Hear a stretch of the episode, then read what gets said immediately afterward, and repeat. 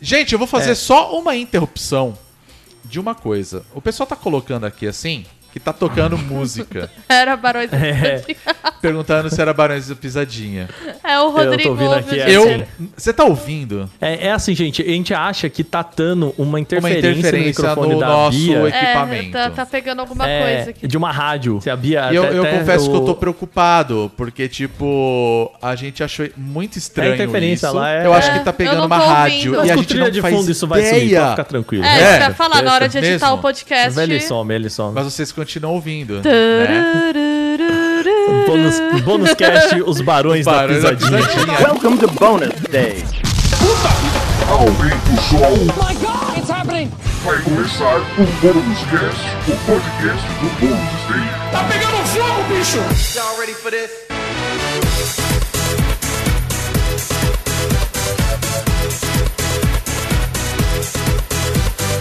Olá a todos, sejam muito bem-vindos a mais uma edição do Bônus Cast, o podcast do Bônus Stage sobre jogos, filmes, séries, entretenimento eletrônico e cultura pop. Eu sou Rodrigo Sanches, junto comigo estamos com a Beatriz Blanco. Olá, Bia. tudo bem? Tudo bem e você? Tudo bem. Tudo bem. E também estamos com o nosso querido Wagner Waka. Olá, meu velho, como você está? Completamente pneu das ideias, né? Todos nós, né? É, o bem, vocês têm que entender que o bem é assim. Tô viva, saudável. Saudável. Não Exato. estou de luto no momento, né? Felizmente. Então Então é vantagem, é 10 de 10. Mas É. assim, tô, tô bem, tô bem, tô bem. Meio alterado, todo mundo tá, né, gente? Não Todos tem. nós, todos nós. Eu né? tô, eu tô que nem a Britney Spears no Instagram, cara, mas a gente vai falar isso daqui a pouco. Fica aí. Muito bem, por que, que nós vamos falar isso daqui a pouco? Porque esse é mais uma das nossas edições onde nós falamos do que nós estamos jogando, do que nós estamos assistindo, né? E acaba sendo ah, as nossas recomendações, ou não, para que vocês também eh, fiquem de olho também, né? Do que a gente está jogando. É sempre bom bater um papo sobre isso.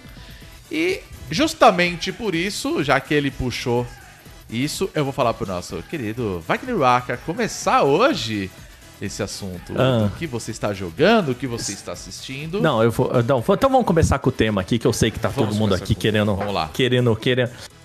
É o seguinte, a gente vai falar sobre o documentário que eu achei que se chamava Free Britney. E aí, eu inclusive procurei por Free Britney e o documentário se chama Framing Britney É, Spears. Framing Britney Spears. Framing Britney Spears. E ah, assim, é, eu provavelmente eu, eu não tenho. Eu sou a pessoa aqui com menos conhecimento sobre esse, esse documentário, mas eu queria contar um pouquinho da minha experiência que foi. Eu fui pra esse documentário sem saber nada sobre o que tava rolando. Eu não, eu não, eu não conhecia a história, eu não tava ligado. Você Pra não mim- era da B-Army? Não, eu não era. E aí. Acho que eu sou a única Pera, aqui. pera, pera um pouquinho, peraí, peraí. Vou, vou- vou parar um pouquinho aqui, porque eu preciso falar o seguinte, assim, é... Eu acho real que, assim, se a gente tá falando de Britney Spears, tem uma pessoa aqui dentro desse negócio que pode falar muito e muito bem de Britney Spears. Então, assim, eu ia falar, Waka, começa com você, mas eu vou falar pra Bia começar, porque, Não, assim, mas- mas- ela... Não, deixa o Aka terminar. Não, tá? claro. mas, eu mas calma aí, calma aí. O que que eu É. quero, o que que eu quero dizer? Eu quero Vamos lá. dizer que assim, pra mim era só assim. A hora que começou, eu falei, pô, faz, realmente, né? Faz tempo que eu não vejo nada da Britney Spears, Sim. né? Aí a Fernanda, não, porque ela fez isso em 2000 e tal, e 2000 e tal, ela fez isso. E eu, nossa, mas é, faz tempo realmente, né? Porque assim, a gente ainda vê muitas, muitas divas pop mais dessa época dela. Então, Cristina Aguilera, É verdade, é verdade. Shakira, o, até Madonna, que é anterior a ela, né? A gente vê, cara, Madonna tá fazendo coisa até hoje aí, né? Sim. E aí eu falei, realmente, né, bicho? E, e aí, a única coisa que eu me lembrava era Britney Spears careca. Eu falei, puta, não voltou, né? É, foi e não voltou. E aí É eu falei, verdade. não, ela fez assim. Aí teve aquele, o re... Ai, como é que é? O revival, né? Britney Spears, papapá, ela voltou. E aí, esse documentário foi subindo e eu só que assim... Caralho, velho! É. É a creepypasta da vida real da Britney Spears. É, eu, eu, não, eu não fazia ideia do que tava rolando e pra mim foi tudo só muito fascinante. Assim, e muito triste, mas fascinante. Mas é, vamos lá, vamos contar essa história aí pra quem não conhece a história, né? Bia, por favor. Que eu acho que você conhece muito mais que eu. Ah, a Bia é a nossa especialista em Britney Spears aqui. Olá, meu nome é Beatriz Blanco, eu tenho 33 anos e eu sou britinóloga. Não, brincadeira. Mas eu me, eu me defino como britinóloga há algum tempo já, né? Eu gosto muito da, da Britney. É, desde adolescente, eu acompanho a carreira dela desde adolescente. E era muito engraçado porque eu era uma adolescente toda no metal e curtia Britney Spears. Então, eu Você tinha. como acho que todo mundo, assim, né? É, da- mas eu da tinha. geração, Quando eu era adolescente, assim. eu, eu comprava as Rolling Stones escondidas, assim. Aí depois eu fui melhorando. Foi melhorando a minha relação, mas eu sempre gostei muito. E logo que a gente casou, né? Eu e o Rodrigo teve um momento de eu mostrar todos os clipes preferidos da Britney pra ele fazer uma explicação sobre as fases da Britney. Então, acho que por isso que Você, ele tá. você quer, você quer se casar comigo? Primeiro você precisa abrir aquele armário ali e ver se é isso mesmo que você quer. Um monte de roupa igual. Não, é, a gente. Spears, Eu acho que por isso que ele tá falando que eu sou uma grande entendida. Que Não, teve um não, é, momento não, de eu é- explicar os clipes da Britney. Não, a, a Bia, assim, eu acho. Corrija se eu estiver errado, claro. Uhum. Mas eu vejo que a Bia é uma grande fã de Britney Não, eu Spears. gosto muito dela. É de isso, fato. sabe? E, e, claro, a gente vem de uma geração que, assim, é que nem a Bia falou, eu sou do, do metal, do, do rock, eu curto uns rock, né? Gosta de rock, é gata? rock, gata? Então, e Tarantino, você gosta? Dessa... Oi? Isso é, Tarantino, isso é coisa de- meu. do- da galera do Tarantino, Tinder, hein? meu. Pessoal do Tinder. Do Ah, Tinder um tarantas, gata? É, Eu, não, eu, eu sou, eu sempre curti metal, eu tive cabelo comprido e enchi de metal esse cambal. Tentei ter banda, não deu certo. Mas enfim, a gente é de uma geração que a gente meio que pegou muito da coisa MTV, assim. Sabe? total, a gente tava total. vendo o que tava rolando, assim. A gente Não, e acompanhava, os caras falam, né? né? Eles falam no documentário que, tipo, ela foi a pessoa que pegou a MTV, Totalmente. botou no colo, assim, e, e falou, tipo, galera, isso aqui é minha casa. Sim. É, né? é, eu acho que o que era interessante, assim, é que a Britney, ela foi muito representativa desse momento da MTV, né, da, da cultura jovem da época, em que a coisa da sexualidade, assim, a coisa da sexualidade das artistas começou a ficar mais em pauta e as contradições começaram a ficar esquisitas. E ela simboliza muito isso, porque ela começou a carreira com aquela coisa lá da que toda artista que vem da Disney jura que é virgem e falando pela virgindade, ela tinha a imagem dessa menina americana, né? Roupa de colegial. Ela era a girl next door, né? Ela era a garota que personificava o sonho americano, né? né? Começou cantando em shopping e ficou muito famosa muito rápido, né? Então ela tinha essa imagem da, da colegial dos estadunidenses, enfim, cheerleader. E aí quando ela tem essa virada eu, tenho até uma. Eu, tenho, eu não tô aqui, né? Acho que ficou na casa da minha mãe. Eu preciso trazer pra cá. Eu tenho umas Rolling Stones da Britney, que, como eu falei, eu gostava muito. Tem uma entrevista dela que eu acho muito boa, assim, né? E mu- muito triste, inclusive, porque logo que ela fica na situação da tutela, que perguntam pra ela, né? Essa coisa, né? Falam da, da contradição de ela ser uma imagem ao mesmo tempo que tinha que ser inocente, mas que era extremamente sexualizada. Mas essa sexualidade só era bem vista quando ela estava em poder do público. Quando ela se expressava de uma maneira sexual, ela era chamada de vagabunda. Mas quando ela fazia ensaio, tem uma capa da Rolling Stone que ela tá com um ursinho, eram umas coisas bizarras, assim.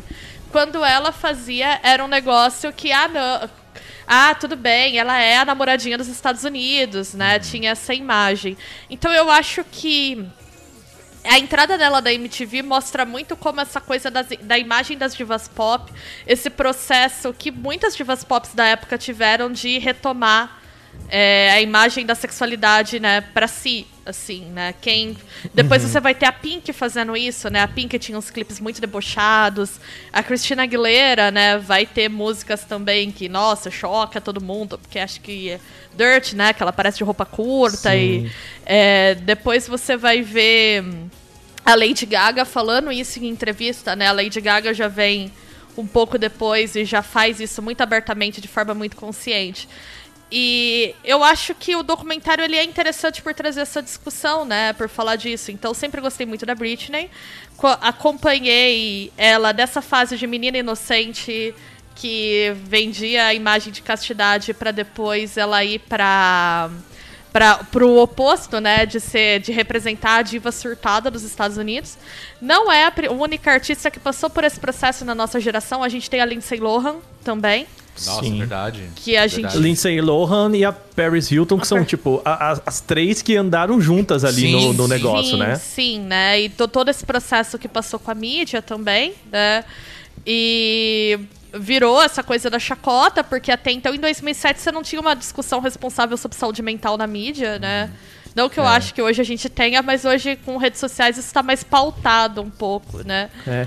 Ô, Bia, é, é, eu- desculpa, é, eu acho talvez eu tenha cortado seu, sua linha de pensamento, mas assim, é, a impressão que eu tenho saindo desse documentário é de que ele é muito pouco sobre a Britney. Ele né? é muito pouco sobre a Britney. Eu acho que ele é um documentário muito bom sobre cultura de fãs. Eu recomendaria Sim. ele como um documentário sobre cultura de fãs, né? É.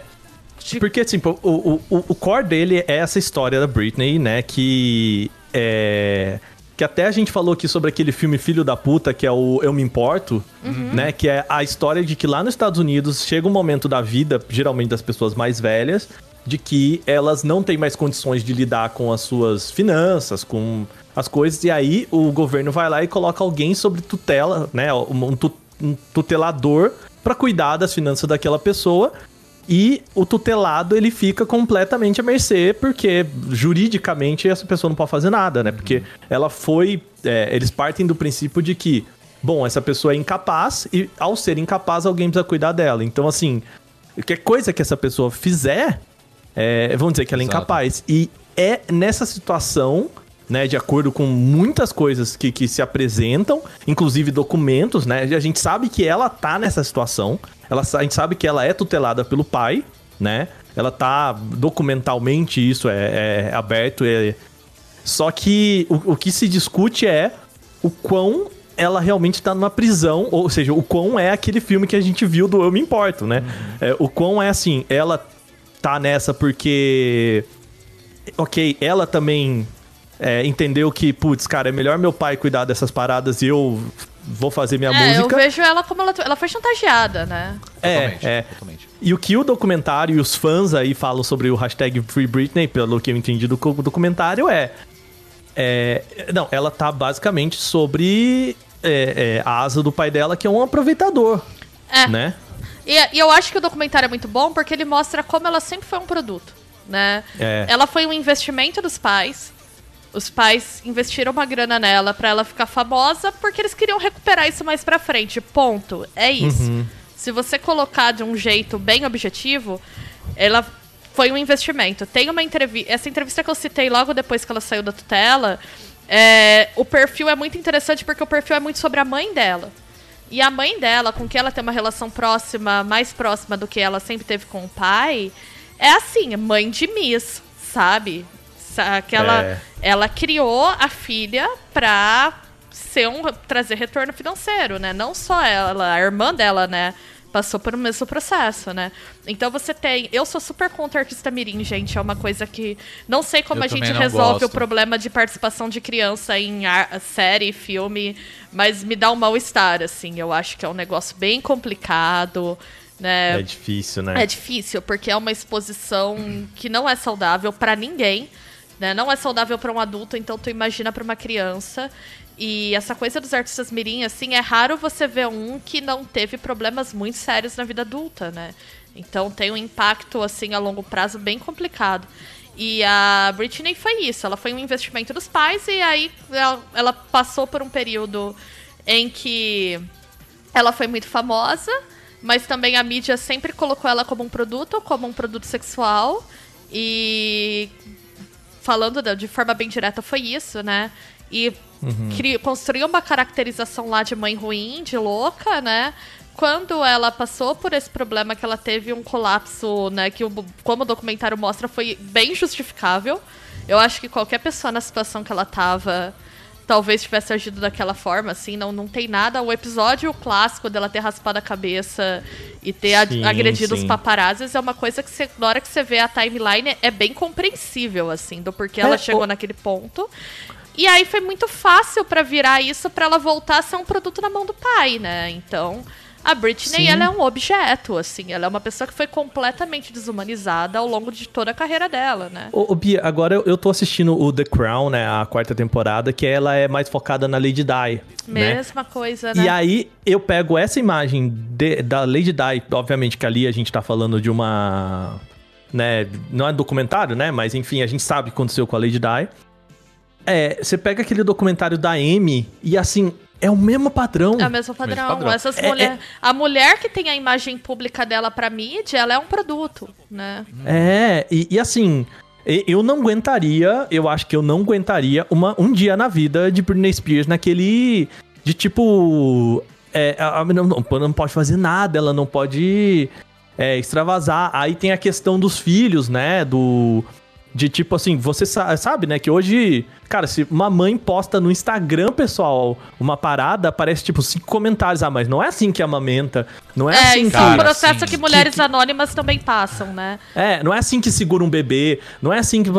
E aí você imagina, cara, a, a- o, o quanto é, uma, uma mãe, né, como ela e tal, que não teve a chance nem de esconder a criança. Tipo, de esconder que eu falo de manter a criança no anonimato, né? Porque, cara, se a mulher teve a- bebê, já tinha galera na porta, não tem nem nada pra fazer, né? Exatamente, né? Pensa que o processo de desumanização que essas artistas, essas figuras públicas femininas passam, é um processo que mulheres passam no geral, mães especialmente. né? Eu não sou mãe, então, né, não, não posso falar da experiência de maternidade, mas eu convivo com mães, tenho amigas, né? E o que você vê assim, a, a maior reclamação é que a maternidade é um papel que ele acaba engolindo a tua identidade né? Então não é como vo- a mãe, ela não tem liberdade dela estar no papel de mãe, mas dela sair desse papel e continuar sendo quem ela é, né? As pessoas têm um papel de mãe, que aquilo é colocado e aí a pessoa tem que abdicar da própria identidade e nunca vai estar bom, né? Então, sei lá, uma coisa que a Britney fez que mostra no documentário que virou uma baita polêmica é uma coisa boba, né? Ela tava dirigindo com o filho no colo. Tudo bem, é a coisa mais segura a se fazer? Ah, não. Não. Fato, Mas. Bia, Mas- dé- década de 90, Bia. Isso que eu ia comentar, década de 90, como que era o almoço de Natal na Porra! década de 90? Né? Tu botava todas as crianças no chiqueirinho do carro. Se o carro tinha um chiqueirinho, tu ia com o pirex de maionese no colo. Era- Não era? passamos Segurando a farofa. ia- E se, o- e se desse uma freada, você salvava o pirex de maionese. O pirex que de é a única coisa que você Ah, conseguia. a criança quebrou um dente ali no capô. Bicho. Mas eu o lembro Pirex. que o meu padrinho, a- meu padrinho tinha uma saveiro, gente. A coisa que eu mais gostava era ir Caralho, andar Saveiro a ainda pé. era atrás, né? O Sim, negócio andar, aberto. Andar de pé no, ta- na Saveiro, na parte de trás, ele andando na cidade, e as crianças tudo lá. Era a coisa mais divertida. Eu, eu tenho um tio que ele tinha uma belina, então ele tinha o, o porta-malas muito grande. É. Então é a é o criançada toda. Os O primos então é a criançada toda lá, só faltava.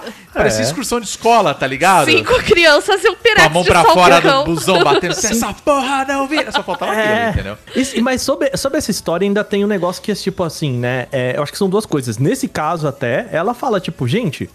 é, eu, eu botei a criança no colo porque tinha um monte de gente E em eu volta de mim, precisava eu só sair de queria lá. sa- eu só queria sair dali. sim, eu não tinha sim. tempo de colocar crianças lá num lugar. Eu só botei ela no colo e eu E queria ela sair ainda dali. fala, meu pai dirigia comigo no colo, né? Então, você vê É. que essas pequenas coisas foram sendo ampliadas num ponto que foi muito fácil pra família dela declarar que ela não é capaz de se cuidar.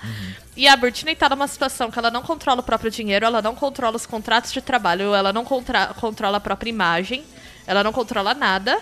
Mas né? ela tá apta pra trabalhar. Ela não é apta pra movimentar a conta bancária isso é dela, surreal. mas ela é apta pra subir no palco e fazer show, né? Então dá pra ver que na verdade ela foi transformada num negócio mesmo, né? Ela sempre foi. E o que é interessante, né? Por isso que eu falo que é um documentário muito sobre cultura de fã e que quem vai fazer a mobilização pra ela sair, né? Quem pauta o documentário são os fãs dela.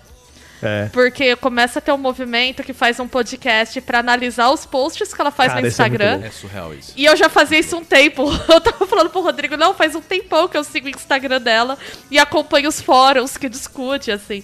Então tem uma pra tentar analisar se ela tá pedindo socorro, né? E o que, que a gente, os fãs podem fazer pra ela sair dessa situação, né? É, Bia, a hora que começou essas meninas falando do podcast, né? Eu, ai, que legal, que fofa, né? Umas, umas malucas aí fazer uns podcasts, né? de uma- E aí, de repente, não, porque aí virou matéria do New York Times e mandou o cara, eu. Quê? Não, a coisa aí, tipo, séria. não, não, é, é, É- é é- muito é- louco, é real, né? é sério. É real. Porque pra mim era só, tipo, duas minas fazendo um podcast de fã, levantando uma teoria muito doida sobre o Instagram, não sei o que lá. E aí, de repente, o negócio ganha outro, aí você fala, velho, essas minas têm Não, razão. Free Britney é um movimento que já existe há algum tempo, assim, né? Eu já. já vê, tem subreddit, tem fóruns, né? Tem espaços dedicados para fãs de Britney discutirem e se articularem para tentar ajudá-la, né? E agora com o documentário isso ganhou visibilidade, inclusive questões, por exemplo, né? Eu me sinto culpada de gostar das músicas do Justin Timberlake.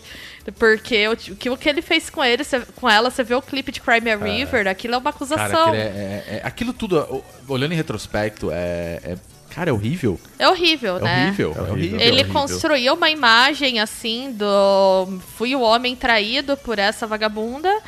Como pra. E aí ver como que é cruel, né? Porque essa coisa da- do anel de castidade aí da Disney, dessa imposição das artistas venderem essa imagem, é péssimo, porque ninguém vai segurar isso, né? Sejamos francos, Sim, ninguém vai. sim. E aí, quando elas saem desse papel, né? Elas têm que. Elas estão entre santo e vagabunda, elas não conseguem ser mais nada, né? Então. E- a Sim. Miley Cyrus aconteceu a mesmíssima Miley coisa. Cyrus passou a mesma é que a coisa, Miley né? tem um perfil um pouco mais combativo, né? Então a Miley, eu não tô falando isso pra diminuir a Britney.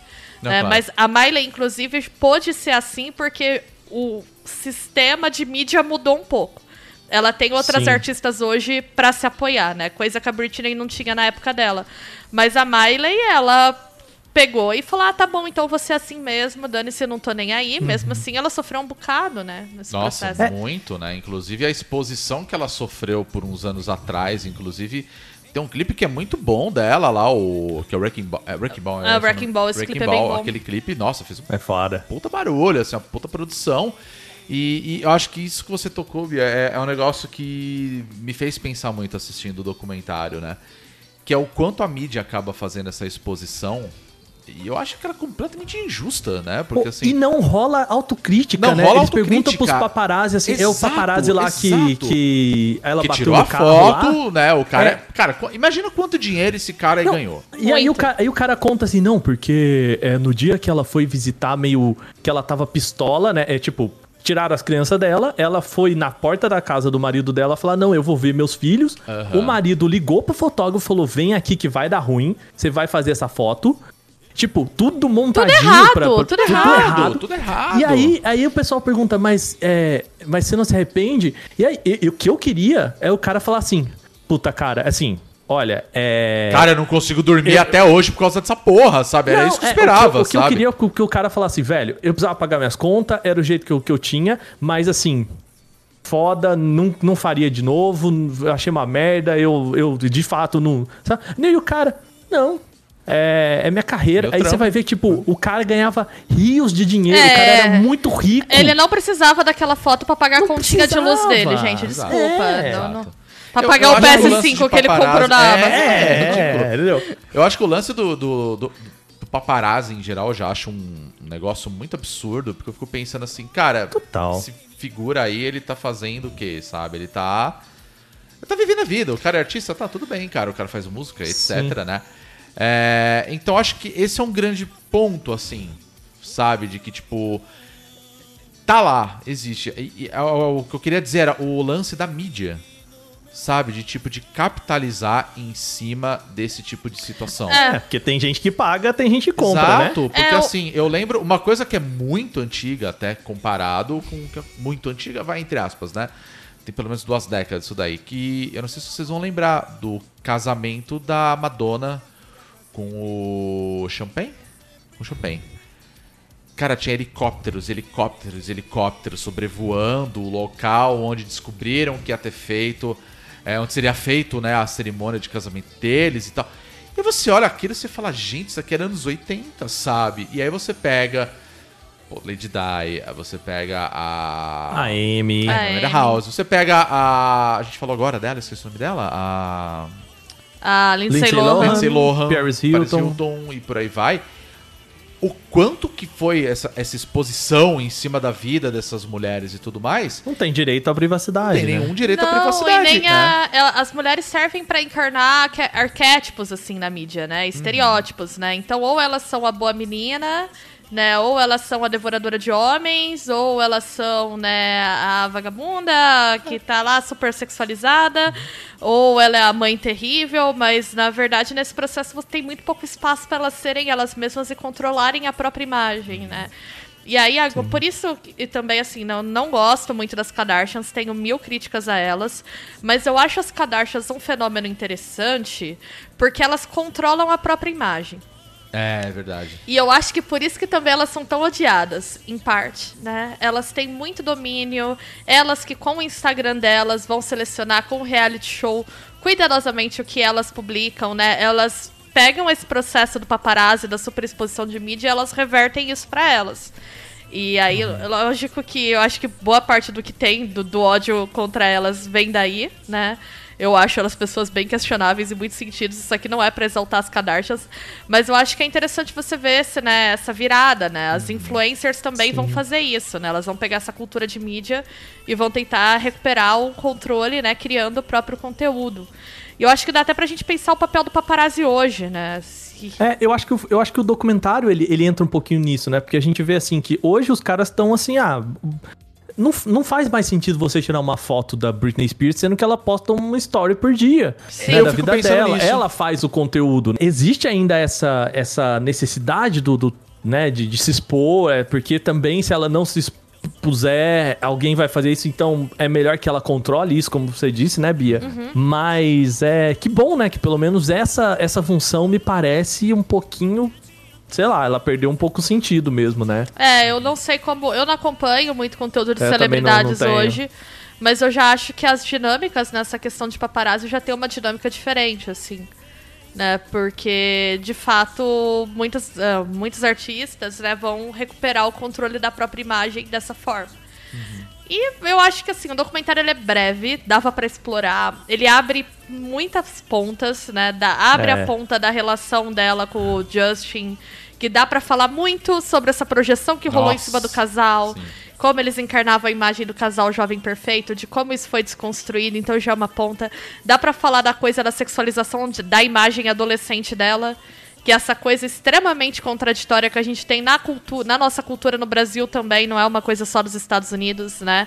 Você pode ver que muitos caras que ficam fazendo discurso inflamadíssimo de preservar as crianças na internet são os caras que consomem foto de novinha e pornografia com hashtag teen, novinha, adolescente, etc, né? Então tem essa, essa questão bem hipócrita, assim, né? De como lida com sexualização de adolescentes e de- muitas vezes de crianças também. Então, abre, né? A coisa do imaginário infantil na imagem erotizada dela eu acho terrível. Né, ela tem ensaio fotográfico com ursinho. O cara pergunta dos peitos dela, né? No- Na É. entrevista aquela lá, pergunta, tipo... meu Deus, é, é assim, é um, é, uma- é um momento que você olha aqui e fica.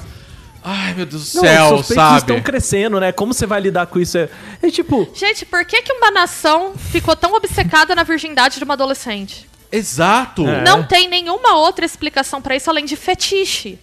É, fetiche. E aqui no Ai, Brasil não, é boa também, imagem né? pras meninas. Não, é, fetiche. É, fetichizante, sabe? Aqui no Brasil, eu fico me perguntando, assim, porque isso rolou muito com, com a Sandy. E é fetiche. Tanto que toda Caralho, entrevista que fazem com ela, ela é uma mulher adulta, com filho, casada, esse tema volta. Era um fetiche de virgindade de adolescente, né? Só que ninguém quer nomear isso. A verdade é essa. É. Ah, É. não, porque é a imagem que ela projeta pras meninas. Não, é fetiche pra gente mais velha babar. Né? Eu, eu, sinceramente, eu, Sim, eu, sim. eu não entendo de verdade o, o- como funciona o consumo desse tipo de coisa.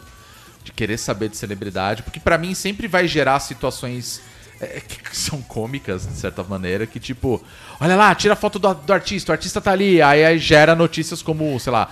Caetano Veloso atravessou Ronan Leblon, saca? É, Porque isso- assim, eu É. acho estúpido. Eu acho Aí é outra isso, entrada saca? que dá pra ter no documentário, né? Tem a coisa da sexualização, né, adolescente, tem a coisa da relação dela com o Justin, tem a Uhum. coisa da cultura de paparazzi, tem a coisa da mobilização dos fãs e da cultura de fãs e de como isso acaba influenciando até o andamento do próprio processo judicial. Uhum. Tem a coisa de como esse sistema de tutela nos Estados Unidos é absolutamente maluco. É Maluco. é Isso precisa ser ridículo. revisto, né? Então, é, é muita coisa. Então, assim, quando eu terminei de ver o documentário, eu achei ele bom. Eu falei, nossa, ele é meio corridinho. Mas não é que É, ele é fica, corridinho. e- Ele. É, porque quando ele tem. Como é muito assunto, e são assuntos que tem uma entra... muita profundidade, se você quiser entrar nisso. Nossa, isso pra puxar do Brasil, eu tinha muita vontade de ver um conteúdo sobre essa questão da sexualização da imagem adolescente no Brasil. Dá pra fazer uma análise só com o Instagram da Juliana Bond aí. Quem conhece Sim. que, né, que, que ela explora muito isso também, né? De uma maneira bem consciente, mas ela explora bastante isso. Então, é, quando termina o documentário, você fica com uma sensação de que ele é meio superficial, assim. Eu tive essa sensação. Do tipo, nossa, né? Mas não, não é. Ele consegue fazer um panorama geral muito bom. Ele consegue pegar tudo isso e fechar e te falar. E a Britney tá nessa situação por causa de todas essas coisas. E aí tu termina É. igual o Caio Caloteiro lá do BBB. O Rodrigo virou o Caio Eu Caloteiro, virei assim, o na Caio Caloteiro já tava falando. Bastião, Não, eu vamos, vamos pro, pra lá pra gente dar um pau no pai dela e libertar a Britney, cara. E, e posso falar uma coisa que assim. Contexto pra quem não vê o BBB, tá? Que a gente lançou essa aqui, eu vi É. que aqui no chat. O Caio é um dos participantes do Big Brother. Ele, depois que entrou na casa, descobriram que ele queria o dinheiro porque ele pagou, ele passou 18 cheques sem fundo. Então ele ganhou o apelido de Caio Caloteiro pelo público por causa disso. E Foi eles viram, né, numa das dinâmicas do Big Brother, eles assistiram um documentário dentro da casa e ele ficou muito revoltado. Loucão, loucão, Passou o dia doidão. inteiro falando que era um absurdo. E aí virou. É, né, Ele não tá errado. Não, Ele não tá tá errado, exato. Nunca esteve tão certo, inclusive.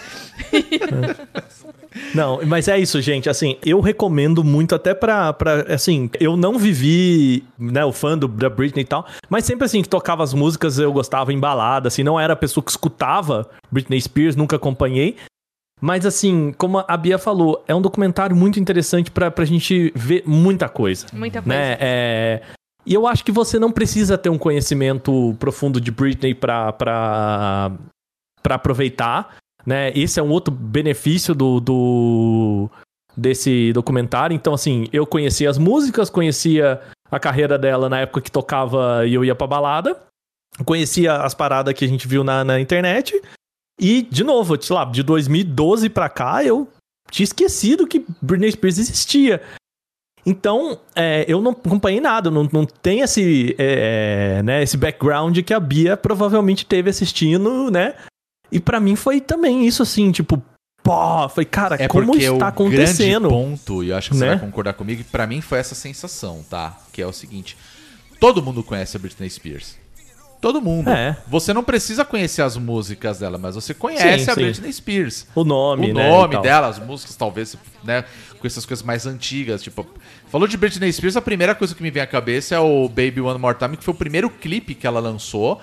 E aquilo foi um fenômeno, né? Dela Eu, dançando eu na não sei se é escola. o primeiro, não, mas Não acho é que o foi o primeiro? primeiro. Pra Eu mim acho que o o primeiro é primeiro. Sometimes, mas acho que foi o primeiro É, que bom, estourou. Pra mim foi esse que estourou, assim. Eu lembro de ter visto e, caramba, tipo, foi um sucesso absoluto. E tudo bem, vai. Ah, desculpa, é, Upside Down Again. É, eu lembro desse também, que eu É. acho que estourou também.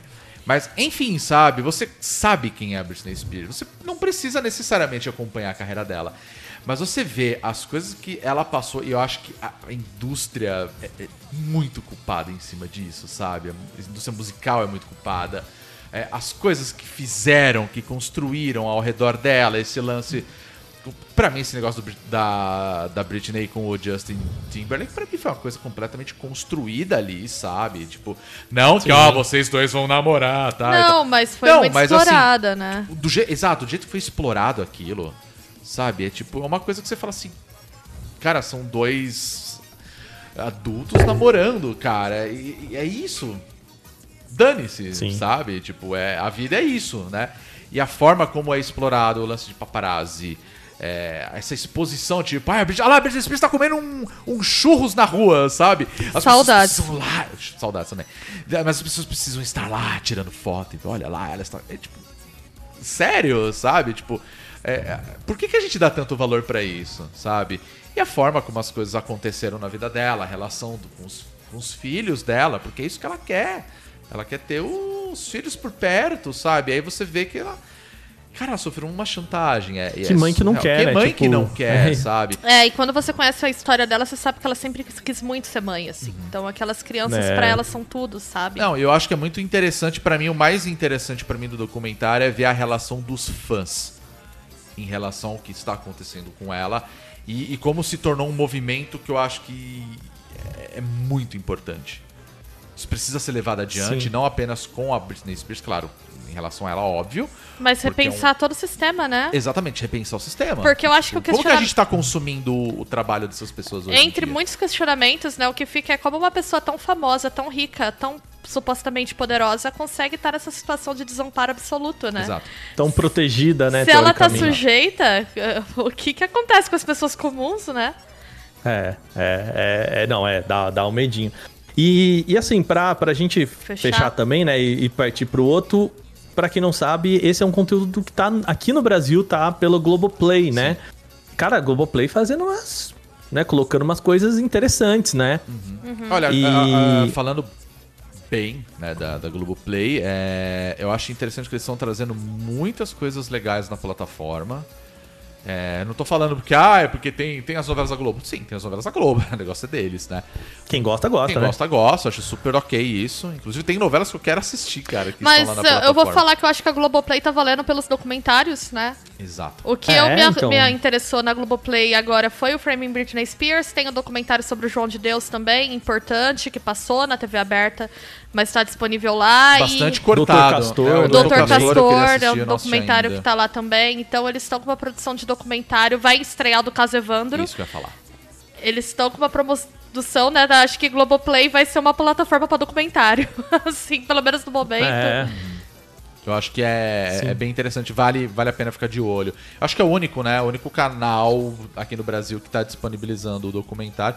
Ele é relativamente curto, tem o que? Uma hora e pouco? Uma hora e meia. menos, né? Uma hora e meia, né? é, uma hora e meia, É, rapidinho. é curto. Por rápido. isso que eu falo que eh, dá a impressão quando termina que é meio corridinho, mas aí quando você pensa nele, não. É que é muito pro- o tipo de. é- é- foi produzido pelo New York, Times. Então ele é bem jornalístico Ele é bem mesmo. jornalístico. Sim. bem jornalístico. Então acho que E ele tem essa pegada fica. mesmo. É, fica a dica, tá? Eu procurei por Free Britney, não achei. Não, então Free é Britney é- Framing, né? Framing Britney Spears, tá? Essa, esse é o nome oficial aí do documentário. Free Britney. E Free Britney, É. vamos salvar essa mulher, gente. Pelo amor de Deus, vamos lá. Fortaleçam aí a Chama o hashtag. Caio Caloteiro pra ir lá também, gente. Vamos voltar pra ele sair do Big Brother. pra. Muito bem, vamos pra próxima? Vamos pra próxima, vamos pra Vamos pra próxima. próxima. Bom, é, essa semana eu tenho jogando algumas coisas, venho assistindo algumas coisas que eu não queria falar porque eu acho que ainda tá muito cedo. Eu queria que zerasse pra gente evitar o que aconteceu com WandaVision, por exemplo. Eu joguei um jogo brasileiro que eu, eu confesso que eu já tinha jogado ele um pouquinho antes em eventos aqui no Brasil, né? Tipo, coisas bem relacionadas a jogos indies, que foi o Dandy Ace, produzido pelo pessoal da Mad Mimic, que é o mesmo pessoal que fez um jogo que eu particularmente gosto muito, que é o No Heroes Here, mas muita gente conhece o No Heroes Here por causa da versão Turma da Mônica, que é o Mônica É. e a Guarda do- E a Guarda dos Coelhos. né? É um jogo muito legal também. E aí eles fizeram outro jogo num completo estilo diferente, assim, né? O Dandy Ace. Que eu gosto de comparar ele com o Hades. Até porque a comparação dele é muito óbvia, porque ele é muito parecido, né? Enfim, Dandy Ace, né? Jogo brasileiro e você com... Entendi, Ace! Você é demais! Você curtiu a dublagem? mágico! Cara, Do- eu, eu, É, como que é o nome eu do, acho que ela vilão? funciona. É o... Lele. Lele, Lele. Ah, eu sou o Lele! O Dandy Ace é muito mágico! É, Esse- eu o Aka não é o dublador do Lele, tá? Só avisando. O Aka, ele é só. Ele só é o Aka. O Aka, você deveria fazer um curso de dublagem. É, aqui eu cara. brinco que o podcast é o Marcela Diney e o Tom Cavalcante, porque eu nunca vi esses dois, eles imitam todo mundo. Toma gente. Cavalcante, Dibs! Por favor, cara, eu prefiro mil vezes o Adnei, cara. Real. Mas enfim, né? a- a- eu, vou, eu vou tocar no assunto da dublagem. Mas explicando o que é Dandy Ace, né? É, ele conta a história de um mágico, né? Muito daqueles zoados, que ele consegue aprisionar o Dandy Ace, que é um outro mágico em ascensão, todo mundo gosta. Dentro de um espelho mágico. E aí a sua função, como o Dandy Ace, é escapar desse espelho que você está aprisionado. E ele, por que, que eu falei do Hades? Porque ele tem muita pegada de Hades. Vocês têm aquele cenário que é, nunca é o mesmo, né? Então ele é um roguelike, né? E aí você consegue construir as suas builds, né? Ou dos, de ataques, o que, que você pode fazer para escapar. Então, basicamente, o jogo é isso. Mas eu acho que ele é um jogo muito bem feito, gráficos são muito legais, ele é bastante divertido, né? Mas tem uma coisa que me chamou muita atenção e foi graças à própria live que a gente fez na Twitch, que é a integração com a Twitch Isso. com as pessoas comentando, porque você consegue controlar inimigos através do chat. Então, por exemplo, eu, eu estava jogando e aí ele tinha essa integração com a Twitch. Então, se alguém digitasse lá Lele, que era o nome do inimigo, você consegue ter comandos e que vai interferindo no jogo. Então, sei lá, ele Não, aparecia... peraí, peraí, peraí. Ah, É, é assim, uma pessoa do chat, Isso. ela pode ser o Exato. né, que é o inimigo. Exato. Ela vai ser o vai representar o Lelê. E aí através de comandos no chat que ela escreve ali no chat, tipo um, dois, blá blá e tal. É, ele tem um- uns Né? números que aparecem na tela, Os né? que números. Você pode colocar. é, é como os inimigos vão aparecer na fase, Uhum. né? Essa é a ideia do da interação com o chat, Exato. né, Rua? Mais ou menos isso. Exatamente. E isso é muito legal, porque muda completamente o jogo. Porque ao mesmo tempo que tem pessoas que podem ser o inimigo, vamos falar assim, né? Porque, como você falou, é, uma vez que você. é, é, Isso era muito legal, vai, por exemplo. é, alguém ia lá e digitava Lele e fala- aparecia na tela pra mim, ó. Tal pessoa no chat é o inimigo. E aí essa pessoa ele tem alguns comandos, vamos supor que é, vai, um, número 2, número 3, número 4, e cada uma delas ele serve pra alguma coisa. Então assim, vai, digitava o número 1, um, entravam mais inimigos na, na- no cenário que eu tava. É, número 2, ele me dava itens que poderiam me prejudicar. O número 3, ele dava um ataque especial, e aí vai. E outras pessoas também poderiam me ajudar. Então vamos supor que a, a Bia era o, o Lelê no jogo, que era o inimigo, ela fazia esses comandos pra me atrapalhar no jogo. E o Aka tava lá e ele poderia digitar, sei lá, número 5 que caía, sei lá, um. Era um cupcake, né? Que é o. Eles É, brincam com cupcakes, que é os itens de vida, de cura. Então ajudava, entre aspas. Então muda completamente a dinâmica do jogo. E eu acho isso pra quem faz streaming mais, é uma interação Putz. muito Eu nunca vi Muito nenhum outro legal, jogo né? com essa dinâmica. Tem já, eu gente? também não tinha visto. E aí, na época que eu estava jogando, a galera tava comentando que o, o Dead Cells tem essa integração Dead também. Cells tem, Ah. tem. E eu joguei o Dead Cells, mas eu não joguei com a fazendo essa Não integração sei porque sozinho. mais jogos não estão aproveitando isso, né? Porque com a ascensão da Exato. coisa dos streamings é muito inteligente você fazer Exato. isso. Isso pra mim- Sensacional, sabe? Isso foi pra mim uma estratégia assim fantástica do pessoal da Mad Mimic, de você fazer esse tipo de integração.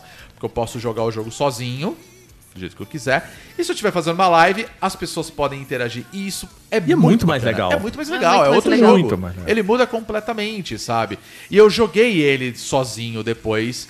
E claro, você tem níveis de dificuldade, mas eu achei que foi muito mais fácil. Sendo que em live eu Uhum. não conseguia passar do primeiro cenário. Assim. Quando eu consegui passar, já tava no final da live. Eu falei, ah, gente, eu vou parar por aqui, sabe? Porque muda completamente o. o... Provando que a galera aqui, ela- eles gostam muito da gente, mas eles querem ver a gente, a gente se se ferrar, ferrar. assim, total. E eu acho que eles estão certos, porque isso é legal. É entretenimento. É legal o entretenimento, gente. Isso é muito bacana. E isso eu achei fantástico, sabe? De tipo, os caras pensaram nisso. E eu confesso que quando eu joguei, é, na época, eu acho que eu joguei ele no Firmeza Fest que teve aqui em Foi São no Firmeza Paulo. Fest, que foi onde eu joguei também. É. Eu joguei e falei, cara, muito legal. E até então eu não conhecia Hades, tá? E aí quando eu vi Hades, eu lembrei do Dandy Ace, na verdade. Falei, caramba, olha só, lembrou. Gringos imitando. Gringos imitados, total. Não, ah, eu não sei, pra falar a verdade, porque o Hades ele já tava há muito tempo em desenvolvimento. Em Early Access, né? E aí em 2018 que ele entrou, se eu não me engano, em, em Early Access e tava lá. Né? E aí, quem comprou jogava. E aí depois que teve todo esse boom dele, aí acabou virando o que pra mim é o jogo do ano, Jogo do ano, injustiçado. né? Do, É que os- passado, esses roguelikes, assim, a gente, a gente viu uma boa leva desses jogos, É, né? tem o Going É. Under, pra mim também. É um Isso, né? A gente, acho que no maravilhoso. ano, é, no ano passado a gente teve vários, assim, até menores que a gente não conseguiu cobrir, assim. Mas é isso, a gente viu o Going Under, a gente viu o Hades, agora o Dandy Ace, que, cara, são basicamente o mesmo jogo com três roupagens diferentes e três níveis de polimento, né? É, e três níveis de proposta, assim. Eu acho que um, um problema, eu sinceramente acho que Hades é um problema do Dandy Ace. É, porque eu acho que quando você sai de Hades e cai em Dandy Ace, você sente um pouquinho. Né? Você sente um pouquinho, não porque o Dandy Ace é um jogo ruim. Não, não. É porque o Hades é muito bom. Né? Ele é muito, muito bem. o Bots é muito acima polido. da média, né? De qualquer roguelike É. já feito, assim, então. É que o Hades, Sim. pra mim, ele tem uma vantagem, e acho que eu até comentei isso em edições passadas. É, a história de Hades é muito bacana. E ela, Uhum. e ela, te, ela te instiga a você continuar Não só fazendo história, aquilo. personagens. Os Personagens, personagens de é- Hades. existe todo um lore ali, né? Tem toda uma história por trás. Em Dungeon Ace, não. É, eu acho que é uma fraqueza É o- clara dele. É. E, e- o que eu não acho significa é- que, isso torna o jogo ruim. Pelo contrário, eu Não, acho que assim, assim- ele tem uma história, a sua história é escapar daquele universo na qual você está preso. E tudo bem, sabe? Eu acho que é isso. O jogo é isso e pra mim tá tudo bem, sabe? É. E- mas e dá pra ver, Rodrigo, que o investimento não foi exatamente nesse canto, né? Eles não, eles não buscaram trabalhar muito nesse sentido, assim, até porque, por exemplo, a ideia é o negócio do cupcake. Toda vez que cai um cupcake, aí você escuta a Lolile. Ah não, quem trouxe o cupcake para a batalha? Aí você passa mais um negócio, aí cai o cupcake. Ele, ah não, quem trouxe o cupcake para a batalha? E aí você fala, poxa, mas assim, o cara não tem nenhum, tipo lá, uma variação aí de cinco sons do negócio, né? E tudo bem não ter, assim, isso não é exatamente uma crítica, nossa, né? Isso estraga o jogo. E, a gente sabe, e sinceramente, só de ter uma, uma dublagem em português é, é, é algo muito importante pra gente e tal. Mas é, mostra que é, esse jogo, cara, é um jogo pra você jogar ouvindo podcast, sabe? É.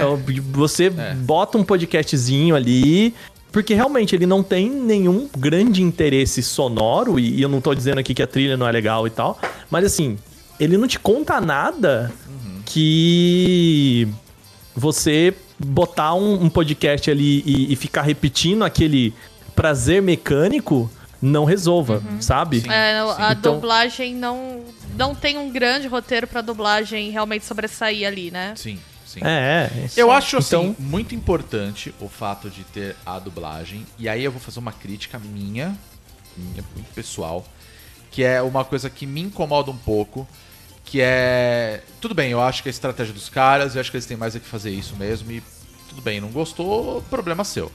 Mas eles chamaram é, streamers pra dublar, né? E claro, eu acho que eles vão sofrer, eles devem ter sofrido uma grande crítica falando: "Ah, mas a dublagem não é tão boa". Eu particularmente acho muito OK. Eu acho ela muito legal, funciona muito bem. Porque vocês não pegaram um profissional trabalha com dublagem e você não vai esperar isso de uma pessoa que ia falar assim: "Olha, eu quero que você venha dublar". Ah, mas nem Entendeu? filme tá pegando profissional mais. A galera bota o Luciano exato. Huck. Então assim, eu acho que é, é muito Não, tô brincando, gente, mas. Não, mas assim, eu acho que isso é um- Acontece também. acontece. Não é uma coisa só do jogo, né? Mentira não é. É. Exato, assim. Então, assim, do jeito que tá a dublagem, eu particularmente gostei. Me agradou, entendeu? Mas assim, claro, tipo, se você, eu, eu não joguei em inglês, confesso. Não, não joguei em inglês pra ver como que tava a dublagem em inglês. Mas assim, a dublagem em português, assim, são muito. é, tem momentos que são muito bons. O, o dublador do, do Lelê, eu acho que ele fez um bom trabalho. Eu acho que Sim. é muito, é muito engraçado. É muito divertido você ouvir ele falando. Do jeito que ele fala, assim, tal, é, ficou, ficou para mim um negócio muito bacana. Mas, assim, eu acho que o que falha é isso que você falou, Aka, de tipo, as linhas se repetem. Por muitas e muitas e muitas vezes. Uhum. E, e pra um sabe? jogo que é repetitivo, né? Cuja proposta é repetição, Você sempre vai eu ouvir acho as que mesmas coisas. Aí eu acho É, que é. nesse sentido. Talvez se não tivesse tanta repetição, não fosse tão incômodo. É, tá em momentos mais pontuais do jogo em que a fala importasse, né? Talvez. É, então acho que assim, é. Uhum. Eu acho que esse é um. Talvez, não sei, é uma, é uma crítica muito pessoal minha nesse sentido. De que pra mim me incomoda. Talvez pra outras pessoas não. E tudo bem, sabe? Mas eu acho que falta. é, faltou talvez um, um detalhamento maior nisso pra não ficar uma coisa tão repetitiva toda hora. É isso que você falou. Olha um cupcake. Olha um cupcake. Sabe? Aí você fala. Cara, não é um efeito sonoro, não é um. É. Ah, não, ele está mais forte. É, aí você. o tempo todo isso. Ah, não, uma carta, não sei o que lá. E aí, Ah, não. é, e uma- aí chega um momento que você fala assim. Ok, sabe? Vamos embora, sabe? É, o meu momento foi isso. Bota um podcast que eu tô afim de ouvir É. e, e desligo a minha interação sonora Sim. com esse jogo. O que pra mim não é um problema, porque, por exemplo, eu fazia a mesma coisa com Dead Cells, eu acho que. E Dead Cells é um jogo, assim, que se propõe muito a, a ser não. É, não literal, né? Não verbal. Exato. Né? Então tudo é, é, é tudo imagenzinha, talvez só a descrição do- dos, dos bichos. E aí eu tenho uma outra crítica ao Dandy Ace. E aí talvez um pouco ao gênero do roguelike. É, eu acho um pouco difícil você entender é, de primeira o que, que é interessante você usar. Né? E tudo bem, eu acho que também é uma característica do gênero, e Sim. no caso do Dandy Ace, você pode recuperar. Né? Você- e quando você pega uma carta, você joga outra no chão. E se você quiser voltar e falar, putz, não, não, não, não deu certo com essa carta, eu vou voltar e Sim. pegar a que eu tava antes, também funciona. Então, assim. Até porque ela tem uma ele- vantagem que é. Isso me lembrou muito Hades, inclusive. Porque assim, a, os seus ataques, né? Os seus. As suas perks, né, que você tem no seu personagem. É, são três, são, né? São quatro, na realidade. Que uma você. Na verdade, você distribui pelos botões, né? Do, Isso, do isso. controle. Ele- tanto que ele fala que o ideal é que você jogue usando o controle. Tem cartas ali que você consegue combinar com outras. E aí ele muda o jeito como fica. Então, assim, ele, ele lembrou muito Hades nesse sentido, que você pode pegar um item pra isso, um outro, mas assim, você consegue combinar cartas. É, isso você é faz muito uma legal. build, né, com as cartas. Assim, só que pra eu entender o funcionamento de você combinar cartas, quando eu tava jogando em live, que foi a minha primeira vez jogando, não ficou muito claro. Mas eu sinto Né? que isso é uma questão do gênero, porque não tem muito como você. É. ensinar pro jogador sem tentativa e erro. Totalmente. Eu super Porque concordo eu, com você. por exemplo, se eu tiver lá uma explicação, né, que às vezes até tem, ah, essa carta faz isso, mas não é o máximo que tu vai conseguir contar. A pessoa Sim. tem que mas é, eu entendo que no começo, né, esses jogos todos no começo eles são meio truncados, Sim. assim. Não, é, que, é talvez aí é uma coisa minha também. É, a gente tá tão acostumado assim, você vai fazer tal coisa, aparece uma janela tutorial. Aí Odeio, odeio. Prefiro entendeu? E apanhar. aí, como não tem isso, de, ou pelo menos pra mim não ficou tão claro, e aí a falha é minha, obviamente, eu não peguei na hora. Depois jogando, aí eu saquei, eu falei, puta, isso é muito legal. Porque aí- você conseguir combinar cartas com outras e muda também. Tipo, ele, ele aumenta o, o poder da carta, sabe? Ele É, te dá um aí detalhe você mais, vai, né? você vai explicar de outra forma e fica o gamer lá no Twitter falando muito texto, parece visual novel isso aí, sabe? É, não vou jogar. A polêmica foi o. Recente aí foi o. Não, não quero ler. Ah, esqueci o nome dele. O Disque Elysium, né? Que a galera tava reclamando. então, Isso, assim, é. Não, não é o caso, sabe? Você tem que ficar parando, lendo, lendo, lendo pra você entender a história, né? Não tá jogando The Witcher, que tem muita narrativa ali também na história. Não, você tem que escapar. Você tem que sair do jogo, né? Sair daquele universo até chegar no, no chefão final, né? Eu acho que ele funciona muito bem. É um jogo super divertido. Sim. É um jogo bacana, né? Como eu falei, a dublagem, no final das contas, pra mim ela tá muito boa, ficou bem legal. Eu acho ele muito Né? bonito. E é- exatamente, mas o mais importante pra mim é o visual. Eu acho ele lindo. Ele é muito legal. Jogo Não, muito, sabe o que, que eu acho que é o mais importante e o que eles fazem muito bem? É, assim como o Hades, o Hades ele poderia não ser bonito, ele poderia não ter uma história interessante, ele poderia não ter um som, mas assim, é, esse jogo você precisa ser gostoso de você jogar. Você precisa, ele precisa ser responsivo, é, ele precisa ter as hitbox muito claras, eu acho que é outra coisa. Então assim, quando você usa o- os golpes, ele tem que saber o, como bate no bicho e o que acontece quando bate no bicho. Porque se você usa um negócio e fala, cara, eu não entendi pra que serve isso, né? Você nunca mais vai pegar aquela carta, né? É, se o jogo você aperta e o bicho demora um milissegundo e aí você vai morrer, é, eu acho que um roguelike ele tem que mostrar pra você que quando você morre a culpa é sua. Né? Que não- o jogo não tá. Sim. O jogo não tá. Não foi o erro do jogo. Porque senão é só frustrante, né? E Dandy Ace faz isso muito bem. Eu acho que, que tecnicamente ele é muito bom. Ele é, ele é rápido, ele é responsivo, ele mostra essas coisas. Então, assim, eu acho que a parte mais importante ele tem, sabe? Exato. De ser um bom roguelike. Porque senão aí você só fica, ai, velho, nossa, morri, mas aí foi pro, pro jogo que não me deu as cartas que eu precisava, muito inimigo na tela. E aí não, é, é, é só frustrante, né? Eu acho que não é o que acontece com o, o Dandy Ace, sabe? É. Mas no geral, assim, eu achei um jogo, cara, fantástico, assim, muito legal. Bom, bom. Muito bom. Muito bem polido nesse sentido. Sim. Então eu acho que, assim, vale muito a pena ficar de olho nesse jogo aí. Pra quem curte o roguelike, principalmente, assim, a mecânica dele funciona muito bem. Os caras mandaram muito bem. Eu, particularmente, acho o trabalho do pessoal da Mad Mimic muito bom. Desde que eu Sim, conheci eles sim. pelo. pelo No Heroes Here. Né? Então, assim, Outro jogo que, que cara, é. É muito esse é um- divertido, né? fantástico, Eu fantástico. acho E é, e é um Heroes jogo de. ótimo. É um jogo de quarentena, né? Sim. É, ele é Nossa, um Tower muito. Defense, entre aspas, né? Em que quatro pessoas, né? Quem jogou aquele. ah, ai, como é que é? In a Time Machine, como é que é? é... Ai. Não sei qual que É, cara, é- ele é a mesma pegada do. do Eu acho que ele lembra muito o Overcooked. Porque você Isso. tem que fazer. Lovers in a Space Ah, Time tá. Machine. Ah, Tá, eu não joguei esse. Ou não me lembro de ter jogado. É, é igualzinho, é a mesma, é a mesma, É. mesma história, É, eu sabe? me Quem lembro jogou não é muito um jogou Time outro. esquema. Machine, não. Quer ver? Lovers in Eu devo estar a... pesquisando aqui enquanto É. isso, né? Enquanto a gente grava aqui. Sim. Lovers in a É. Dangerous Space Time. Eu lembrava Ah, que aí, ó. era... que É, eu lembro isso. desse jogo, Tinha mas. outra coisa, é, mas é. eu, Lovers não, in a eu não Dangerous cheguei a Space jogar, Time. pra falar a verdade. Mas me lembrou muito o Overcooked, porque assim, você- cada um tem que ter uma função. Porque Uhum. se você perder ali a, a, a produção de cada um, cara, você se ferra. E Se aí você ferra, perde o então. castelo. Eu sabe? adoro no Heroes Here. Eu acho um jogo muito Não, o jogo é muito legal. E a versão que eles É. fizeram, né, da, da Turma da Mônica lá, é o mesmo jogo, basicamente, só que com os personagens da, da Turma da Mônica.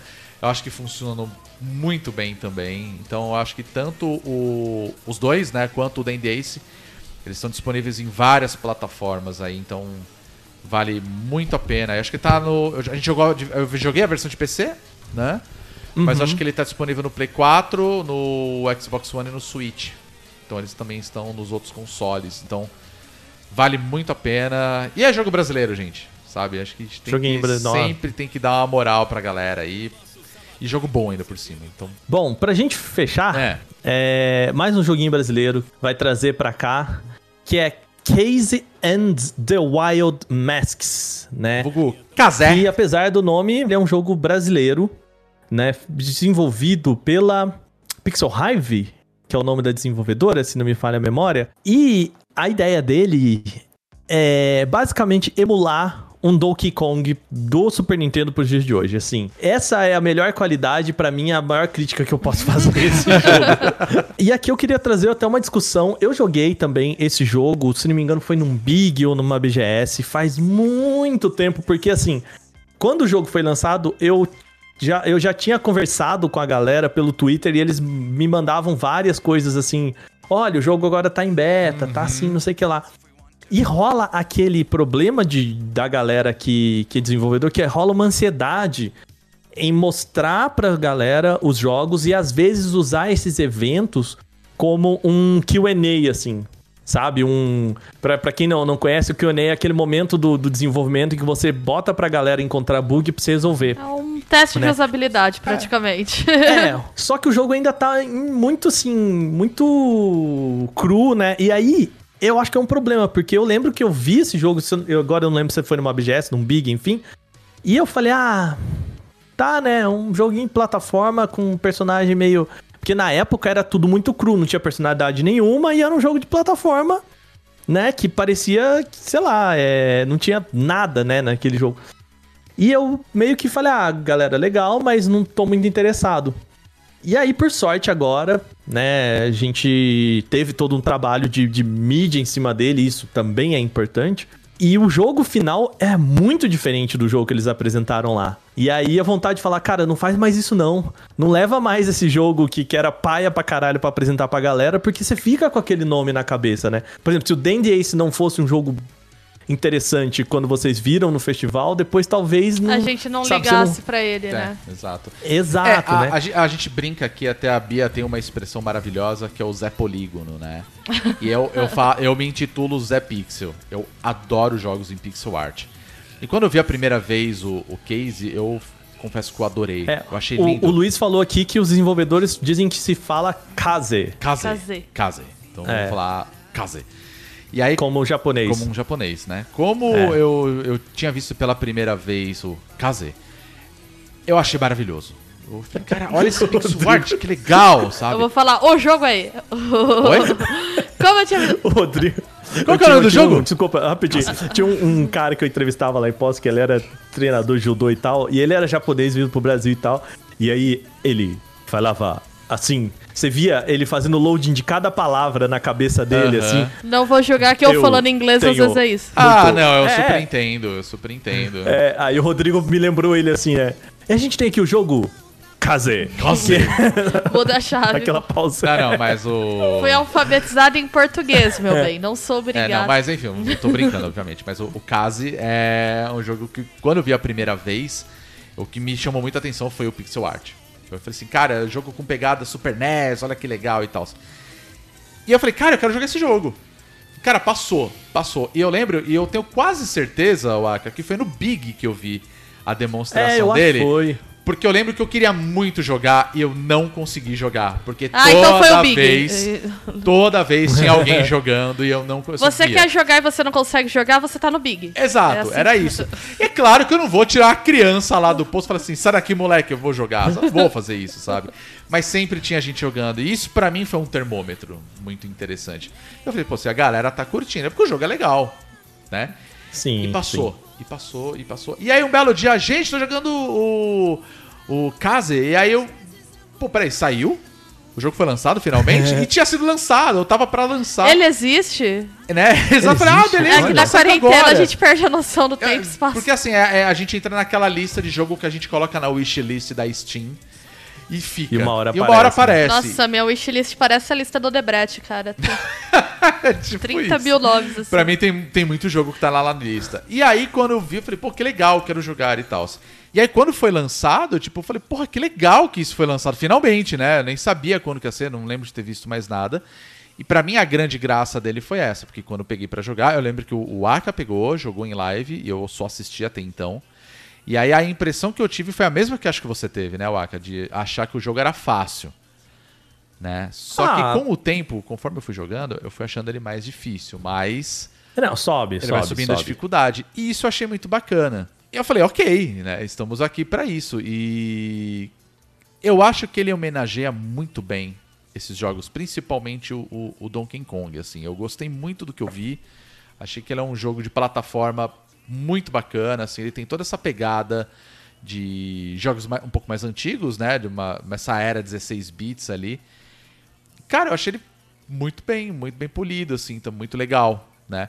Tem algumas coisas, mas é, como sempre falo, é um preciosismo meu ali, porque tem momentos que ele tá tudo pixel art, de repente entra um negócio que não é pixel art, e aí eu não entendi É. como foi a direção de arte deles ali, mas tá uma coisa que incomoda, ai, nossa, não é assim, tem que ser, tipo, nada a ver, sabe? É o estilo do jogo, fim de história, mas ainda assim, eu achei um jogo super bacana, sabe? Eu acho que vale, vale muito ficar de olho, jogar e tal. Ele, é- ele é muito divertidinho. E, como eu falei, se você é fã de Donkey Kong Country, Super NES, cara, é prato cheio pra fã, assim. Acho que todo mundo é fã de Donkey É, eu Kong. acho difícil alguém não ser, pra falar a verdade. É, é, eu, eu tava vendo quem jogar, eu acho que eu tava vendo a Isadora, a Isadora Basile. Aham. Ela tava jogando e tal. E aí eu comentei desse negócio, ela falou, ah, eu nunca joguei Donkey Kong Country, né? Porque ela, ela, ela é jovem, né? Diferente Ela, da gente, né? Ela é jovem. É, ela é jovem. E aí, um ponto assim que eu achei, eu também acho que ele é um jogo muito bom, ele faz coisas muito boas, mas a minha crítica é que ele se inspira em Donkey Kong, mas não consegue sair de Donkey Kong. Você busca pela, pelas fases o- as quatro letras de KZ, né, igualzinho Não, é igual, Donkey é Kong. igualzinho, é igual. Pela fase você precisa buscar é, duas peda dois pedaços de um de um negócio que é Um igual cristal, a né? moeda grande que você é moeda de DK que você pega pela fase. Próprio o próprio personagem, né? É um coelho que tem é, orelhas grandes, então ele ele tem aquele mo- movimento da Dixie de, de girar, né, e tal, é a mesma coisa. Então, a hora que ele pega planar, um- né? O, é, o tem um negócio lá que é tipo um baú que você pega que é igualzinho. O movimento do cabelo é igualzinho. Então ele pega por baixo assim e fica na cabeça. Igualzinho o Donkey Kong. Aí você tem a fase que você tem que. Você se transforma num bicho lá. Que você tem que passar por uma, um, um caminho de espinhos. Igualzinho o Donkey Kong. Você tem uma fase que você sobe um tronco de árvore. Igualzinho o Donkey Kong. Então, assim, é, é aquele negócio que na live mesmo eu falei assim: beleza, tá legal, mas que hora que isso aqui vira KZ? Que hora que isso aqui deixa de ser Donkey Kong? Né? Porque por enquanto eu tô jogando Donkey Kong. Sim. E, E eu acho que uma coisa que seria legal que eles pudessem ter aproveitado mais é a ideia das máscaras. Então o jogo se chama Case and the Wild, Wild Masks. Que é a ideia de que no meio da fase você pega umas máscaras que transformam você em um leão, transformam você em um tubarão e tal. Que é igual o baú que você entra no Donkey Kong e você sai com o animal em cima e, e, É, e a diferença é que Mas- você. Aí eu acho que talvez pega o lance meio. Kid Chameleon, saca? De tipo, você se transforma. Você não usa É. um artifício pra passar. Tipo, eu acho legal o fato de que você pega a máscara, vai do tubarão, porque você consegue nadar. Né? Você consegue. Mas, né? Rô, Mas. na prática, Exato. É a mesma coisa. Exato. Então, assim, você não sobe em cima de uma, de uma passarinho que taca coco. Você se transforma num passarinho que cospe fogo. Exato. Então, tipo, Você não sobe É em cima de um um peixe-espada pra andar. você se transforma num peixe-espada. É. Então, assim, na prática, o que acontece é que a gente tá jogando um Donkey Kong. Hum. Eu acho que, como talvez um primeiro jogo deles nessa, nessa ideia, interessante. Mas assim, é, por exemplo, você tem várias, é, várias pecinhas que você pega, né? Diamantezinhos assim que você pega pela fase, que são as, As bananas. bananas, é é. análogo às bananas. Então, se você pegar 100, você fez na fase. Aí cada fase tem duas, é, dois momentos bônus que você tem que encontrar e tal. E que trazem também fases bônus iguais a de Donkey Kong. Então, numa fase você tem que pegar todos os diamantezinhos, que é igual análogo à banana. Outro você tem que ir até o lugar é, num tempo.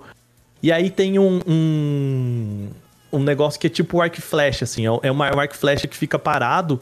E aí, a hora que você entra nele, ele fica pra cima e pra baixo. E se você aperta o botão, ele te joga. Então, tipo, é o barril do Donkey Kong. Então, tudo ali grita Donkey Kong. Mas Sim. grita muito, assim.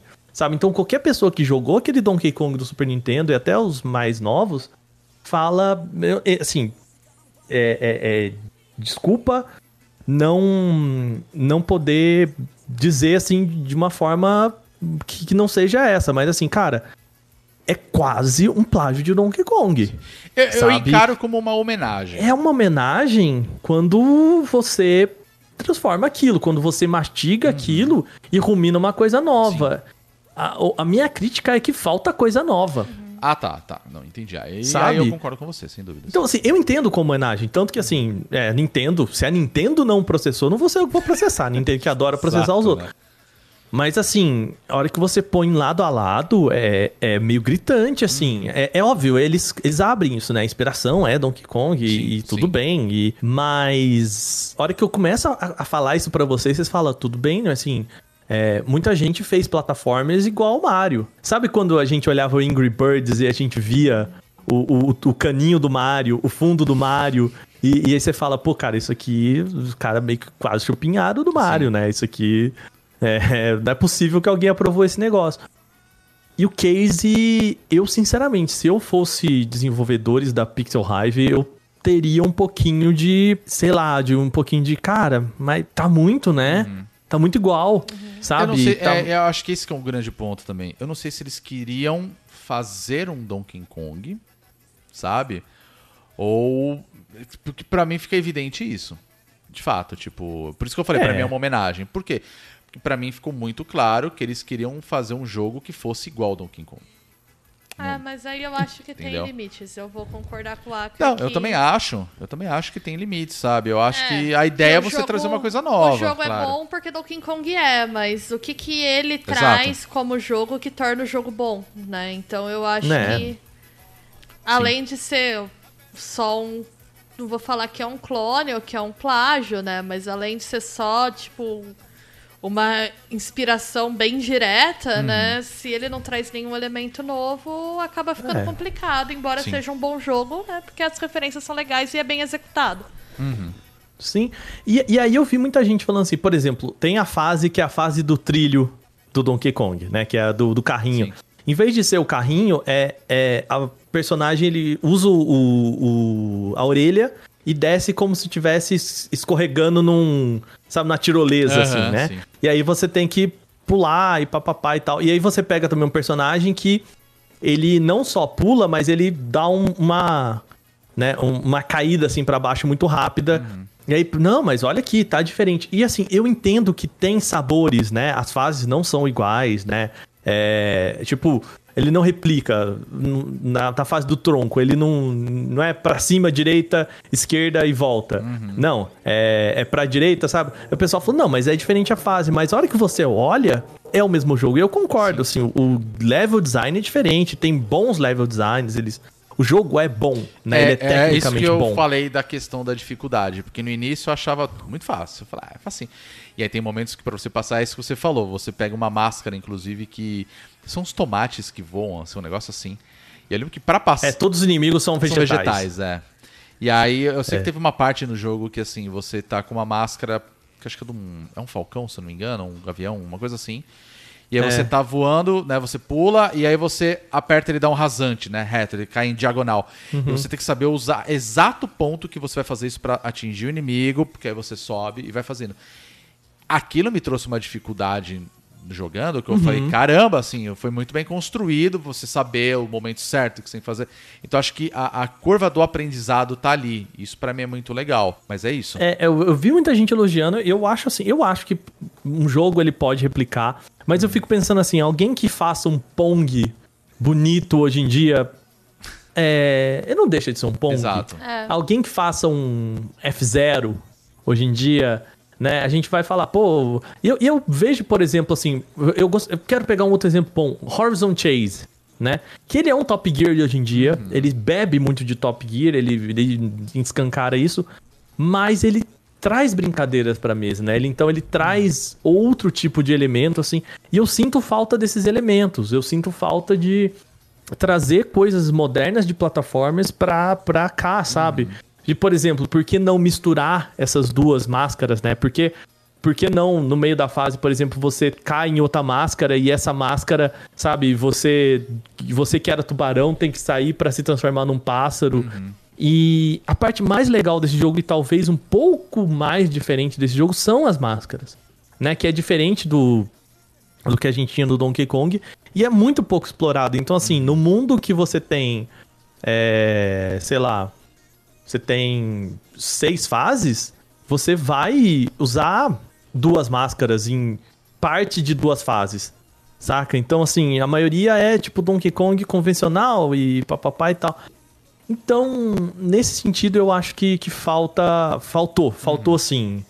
é, beber, ruminar, falar o que, que a gente pode tirar disso e transformar em algo que é realmente, essencialmente novo em Donkey Kong.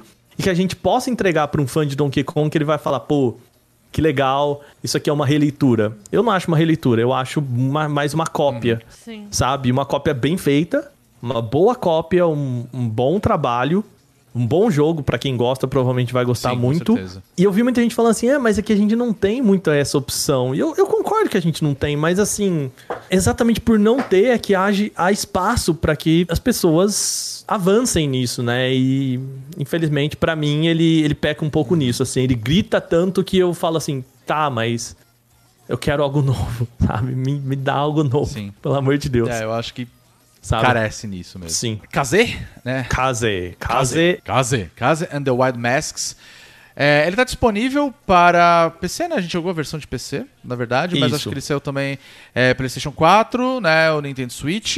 E, cara, ele saiu até pro Stadia, sabia? Sim. Olha só. Sim, é. E também para o, o Xbox, né? Além de Windows, também tá disponível para Mac, caso você seja usuário Mac. É, o Valdarco comentou aqui, eu quero mais do mesmo. Então, assim, pra quem quer mais do mesmo e, e quem quer aquele Donkey Kong daquele jeitinho, vai fundo que é pra você, né? Eu gosto também, eu sou muito fã da série Donkey Kong, gosto demais. Mas é isso. Mas eu gosto de Donkey Kong. Mas eu queria que eles me mostrassem algo mais fresco, sabe?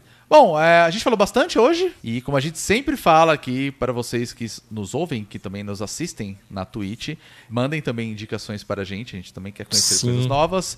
E a gente sempre pergunta para vocês o que vocês estão jogando, vocês jogaram esses jogos, vocês também assistiram esse documentário que a gente viu, a gente também quer saber a opinião de vocês. E aí vocês sabem onde encontrar a gente lá no site bonusstage.com.br e também nas redes sociais, que eu vou pedir para o nosso querido Aka falar onde encontrar a gente. Começando pelo Twitter, que eu acho que é a nossa principal rede social que a gente está sempre usando, né? Então, e aproveita e fala também da Twitch, que é o meio É a mesma coisa. usuário nosso, né? A mesma a, coisa. A gente tem a, o, tanto a Twitch, o Twitter quanto a nossa Twitch. Você pode procurar por Bônus Stage BR com BRzinho no final aí. Muito bem. Lembrando que na Twitch nós estamos fazendo lives de terça, quarta e quinta. Geralmente as terças É. e quartas são a partir das 8 horas da noite e de quinta-feira depois das 9. Né? Inclusive a semana passada. E às sextas, às vezes, quando E eu. quando eu na telha, a gente O entra aí. entra O Aka entra aí, como nada. aconteceu aí essa semana. Mas geralmente esse é o É. nosso, esses são os nossos horários, a gente sempre fala. E Rô, Diga. é, é para quem tá ouvindo a gente só pelo áudio, Uhum. né? E sábado, que é quando a gente geralmente grava os podcasts, né? Com a galera ao vivo. Exatamente, geralmente a né? partir das 3 da tarde. Uhum. terças, quartas e quintas e sábados as gravações do Bonus Cast. Quando não dá alguma interferência de rádio aí no nosso gravador, né? E a galera ouviu Barões da Pisadinha, né? Ou Barões da Assombradinha, como falaram aqui. Vai o entender. Bonuscast na sua rádio AM mais, Mais perto, de, você. né? Eu vou falar pra Bia falar rapidinho pra gente também dá pra encontrar a gente no. Pra quê? Não, não precisa? Então tá bom. Pra quê? Fala, de que, que a gente vai levar É a galera pra um lugar que a gente nem posta coisa? Tudo bem, tem razão. Então eu vou falar pra Bia falar de outra coisa que é o nosso nossa campanha de financiamento coletivo. Que a partir de 3 reais vocês conseguem ajudar a gente a continuar nosso trabalho. Temos outros planos, outras coisas que a gente quer fazer, novidades a caminho, se tudo der certo. Eu vou falar pra Bia falar o endereço da nossa é campanha. o nosso apoia.se barra bônus stage. Isso aí, gente. Lembrando também que caso você acompanhe a gente pela Twitch, é, se você for assinante do Amazon Prime Video, você Por favor. consegue linkar sua conta da Twitch e você ganha um sub por mês. E aí vocês podem dar né, o sub é, para que vocês quiserem, qualquer streamer, né? E aí, se você gosta da gente também, das nossas lives e quiser fazer isso daí para a gente, também ajuda. Então, a gente deixa aí Sempre a bom. indicação, coisa que o Martini FM fez hoje durante a gravação. E eu aproveito também para agradecer ao Rick Ribeiro 82, ao Fábio Carneiro e ao Rick Gateiro que começaram a seguir a gente durante a nossa gravação aqui na nossa Twitch. Então, Bom demais. muito obrigado a vocês Obrigada. mais uma vez. Agradeço também ao nosso querido Aka e a Bia. Mais um prazer imenso para mais uma gravação do Bônus Cast. Sempre um prazer estar aqui com vocês. E semana que vem tem mais Bônus Cast. Muito bem. Nós somos o Bônus Stage e a gente se vê semana que vem. Valeu, tchau! Tchau.